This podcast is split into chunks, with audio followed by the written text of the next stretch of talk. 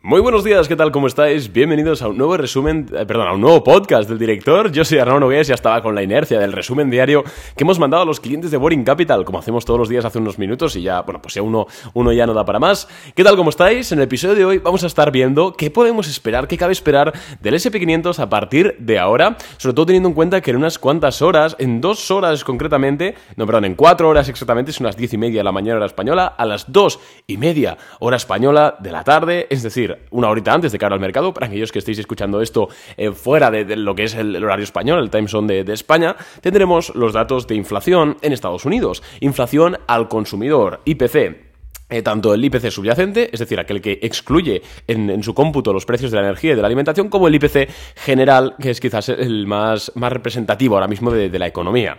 Los tendremos a las dos y media y, por supuesto, este dato macroeconómico que tengamos va a afectar al mercado muchísimo y no precisamente poco.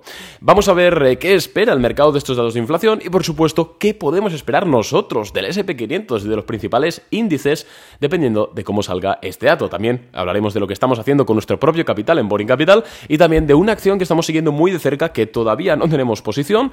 En Boring Capital digo, no sé si algún cliente la tiene o no la tiene, eh, pero que la voy a compartir con vosotros para que todos le estemos echando un vistazo porque es una empresa muy grande y que pinta muy bien para subir en bolsa próximamente. Pero antes de nada, como siempre, recordarte que puedes seguirme en Instagram arroba arnau barra baja invertir bolsa, donde por ahí compartimos pues por stories, por reels y por en definitiva pues por todos los medios em, digamos de formato que permite Instagram, un montón de contenido sobre el mercado de valores que yo creo que, oye, pues eh, desde luego que creo que alguien le, puede ayudar. Y como es totalmente gratuito, pues yo os recomiendo que me sigáis. También, para todo lo relacionado con Boring Capital, desde ver nuestras rentabilidades, desde solicitar una prueba gratuita, desde hacerte cliente, desde ver absolutamente todo en nuestra web boringcapital.net. Dicho esto, que a veces me decís que me paso con el spam, ostras, pues es mi podcast, tío, ya lo siento, es gratuito Dicho esto, vamos a hablar ya del tema de la inflación, que es lo que nos concierne. Como sabemos, para los que lleváis menos tiempo escuchando el podcast o menos tiempo en bolsa, la inflación, el IPC, el índice de precios del consumo, en, sí, eh, tiene como dos cómputos principales. ¿no? Está el general y luego el subyacente. En inglés es el, general y luego el core PCI, por si, eh, perdón, core CPI, por si aquellos lo leen en inglés y no sabéis qué es eso de core, significa básicamente subyacente. ¿Cuál es la diferencia entre ambos? Bueno, pues el IPC subyacente es lo mismo que el IPC general, pero sin tener en cuenta en su cómputo las, eh, los precios de la energía y de la alimentación. Entonces, ¿por qué hacemos esto? Pues porque los precios de la alimentación y la energía tienden a ser más volátiles que los precios de la vivienda, que los precios de un vehículo. Entonces, el IPC subyacente mide o amortigua, esta, amortigua eh, estos datos y mide, digamos, lo, lo, arraigada que está, lo estructural que es la, economía, la, inflación en una economía, mientras que el general mide un poco más el ongoing de la inflación, pues, pues eso, en general.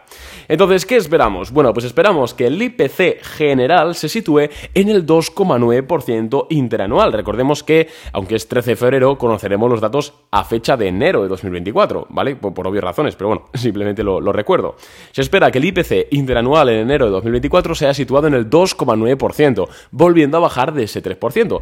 Y el mes anterior, es decir, en diciembre, tuvimos que se situó en el 3,4%, ¿vale? Recordemos que en diciembre salió un poquito más, más alto del esperado, eh, tampoco nada dramático, pero salió un poquito más alto del esperado. Bueno, pues en esta ocasión se esperaba que frente al 3,4 que vimos en diciembre, ahora se sitúe en el 2,9. Es decir, que la tasa de inflación, al menos en términos interanuales, haya bajado. Sí, porque la inflación baja. Lo que no bajan son los precios, ¿vale? Es importante, no hay que, no hay que mm, confundir desinflación, es decir, un crecimiento de los precios cada vez menor, con deflación, que es la, caída de los precios, bueno, el índice negativo. En cuanto al IPC subyacente, se espera que se sitúe en el 3,8% interanual frente al 3,9% interanual también que conocimos eh, durante, el mes, durante el mes anterior, una décima por debajo. Sin embargo, como estamos hablando de, cosas interanuales, de, comparaciones interanuales, al final el efecto base mm, influye bastante, por lo cual siempre es más interesante fijarnos en el avance mensual de la inflación, es decir, cuánta inflación, cuánto ha subido la inflación mes a mes. En este caso, eh, veremos que el IPC general se espera que haya subido un 0, 0,2% frente al 0,3% que vimos durante el mes de diciembre. En el IPC subyacente se espera que se mantenga con el mismo crecimiento, 0,3 frente a 0,3. Esto es lo que se espera. Luego ya a las dos y media veremos si los datos son mejores, son peores de lo esperado. Por supuesto, ¿qué cabe esperar? Hombre, pues si los datos son mejores de lo esperado y por mejores de lo esperado nos referimos a unos datos inflacionarios menores que estas estimaciones, que este consenso de estimaciones que os acabo de comentar, seguramente veamos una subida fuerte en bolsa. ¿Y capitaneada por qué sectores? Pues capitaneada por los sectores, sobre todo normalmente tecnológicos, y también todo el tema del Russell 2000, del Growth Investment y aquellas empresas que tengan una estructura de pasivo, eh, siempre que sea sostenible, grande. ¿Por qué? Pues porque una inflación menor significa que la Reserva Federal va a bajar los tipos de interés antes de tiempo y que bajen los tipos de interés significa que estas empresas que requieren de deuda para funcionar van a pagar menos intereses sobre esta deuda o van a tener mejor acceso a la financiación, ¿vale? Es por esto, no es por, por nada, por nada, por ningún capricho del mundo. Entonces, entendiendo esto, de forma análoga, si los datos de inflación son peores del esperado, es decir, más altos que este, sobre todo vamos a fijarnos en, la, inflación mm, intermensual, no tanto interanual, sino intermensual, si en vez de ser el 0,2 es el 0,3 o el 0,4, em, hombre, pues ahí sí que podríamos comenzar a, pensar que podría haber una corrección en el mercado.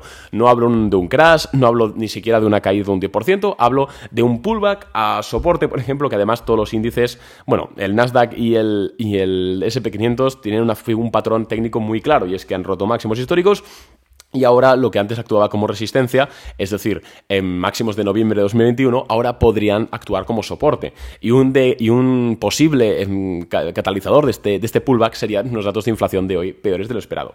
Insisto, no estoy diciendo que los datos vayan a ser peores o mejores de lo esperado. No tengo ni la más remota idea y de momento la bola, la bola de cristal no me ha llegado de Amazon. Cuando me llegue ya, les iré diciendo, pero de momento, amigos, simplemente hay que reaccionar a lo que nosotros vemos en el mercado. No hay que tratar de, predecir nada, esto lo hemos hablado muchas veces, incluso en el episodio de ayer donde, donde hablamos em, de las diferencias entre apostar en bolsa e invertir o especular con, cierto sentido común en, los mercados. Entonces estaremos atentos a este dato de inflación y ahora, una vez que hemos visto más o menos qué pueden hacer los mercados, em, dependiendo de cómo sea el dato, por supuesto, por redes sociales y seguramente si el dato es muy interesante, mañana haga otro podcast hablando específicamente de vamos a hablar de lo que estamos haciendo nosotros en Boring Capital. ¿Qué precauciones estamos tomando? Eh, qué, acciones estamos vigilando para comprar? ¿Qué acciones tenemos en cartera? Y bueno, pues un pequeño overview que, oye, independientemente de que queráis comprar lo que tenemos nosotros o que no, yo creo que siempre puede ser interesante saber qué están haciendo otros inversores. Y hombre, a ver, igual es por, por echarnos flores, pero nosotros llevamos mucho tiempo em, demostrando y hemos demostrado en directo, eh, y este podcast tiene ya 4 o 5 años, que, joder, pues algo sabemos de los mercados. Entonces, eh, actualmente en Boring Capital tenemos únicamente una acción en cartera. La, empresa es Sentinel One. Ya le ganamos un 3 y pico por ciento de momento, así que eh, no os recomendaría que la compraseis ahora mismo, porque bueno, pues está ya un margen de seguridad que no tocaría, porque nosotros ya sabéis que siempre, siempre, siempre me da igual lo bien que pinte una empresa, tenemos una gestión de riesgo impoluta, matemática y por supuesto stop loss ceñidos. Entonces, si la compráis ahora, que ya ha subido un 3% desde nuestro punto de compra, os estaríais cargando esa, ese ratio que tenemos nosotros eh, a la hora de, poner el stop loss. Por eso la digo abiertamente, porque, porque, porque bueno, pues no, no está a momento de compra. Tenemos Sentinel One, que eh, estamos un 3% arriba, a ver cómo, cómo abre en el premercado hoy. Eh, os lo voy a decir ahora. Eh, está un 1%, está subiendo un 1%, un 3,5% le ganaremos más o menos. Es nuestra única posición ahora mismo. Es cierto que la tenemos con poco capital de momento, porque tenemos comprado solo el 50% de la posición, reservando la otra mitad para, en el caso de que haga un pullback, preveyendo un poquito que puede ser que los datos de inflación hoy no sean muy buenos, entonces retroceda pues para comprar esa otra mitad de la posición, pero es nuestra única empresa en cartera ahora mismo. Cuidado, no es la única que estamos considerando. ¿Por qué? Porque hay una empresa muy conocida que seguramente muchos de vosotros incluso tenéis acciones de ella y, la estamos considerando para comprar. Y la empresa no es otra que... redoble de tambores. Venga, hagan sus apuestas. AMD, Advanced Micro Devices, la, empresa de, semiconductores, creo que todo el mundo la conoce.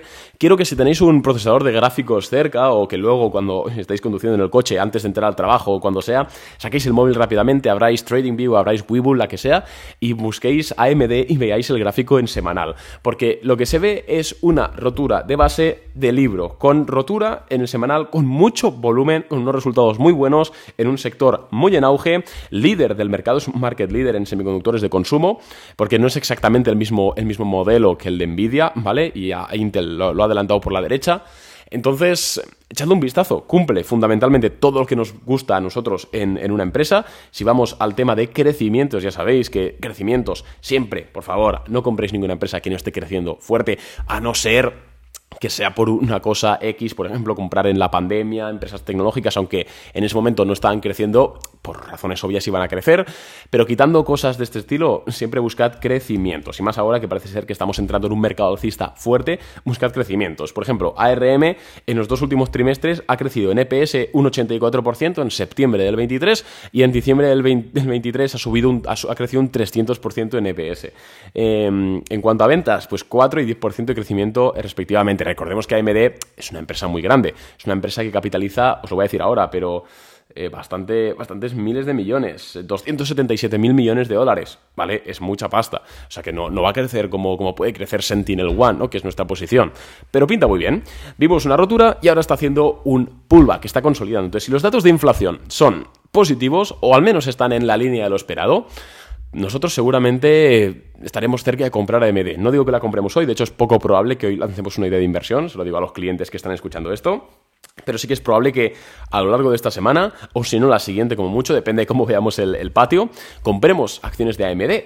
Y es que amigos, las bolsas están subiendo, los mercados están subiendo. El otro día vendimos Google con un 7% de rentabilidad, UPath con un 4%, em, ahora Sentinel One le ganamos ya un 3 y pico.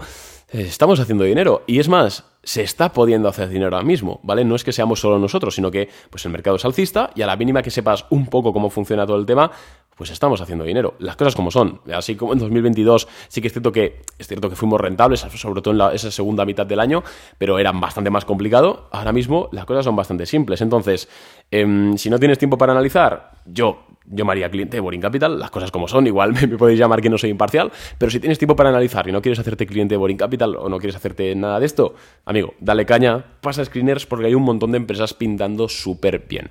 Otra que pinta bien, pero que como presenta resultados hoy, pues no, no la consideramos, Airbnb. Miradla en semanal y en diario, está rompiendo una base lo que pasa que, claro, presenta resultados hoy, entonces no sabemos qué, va a presentar. Pero vamos, dependiendo de lo que reporte, cuidado porque, porque esta se puede, puede ir bastante, bastante al alza. Recordemos que Airbnb además lleva en tierra de nadie pues desde, el, desde, desde mayo de 2022.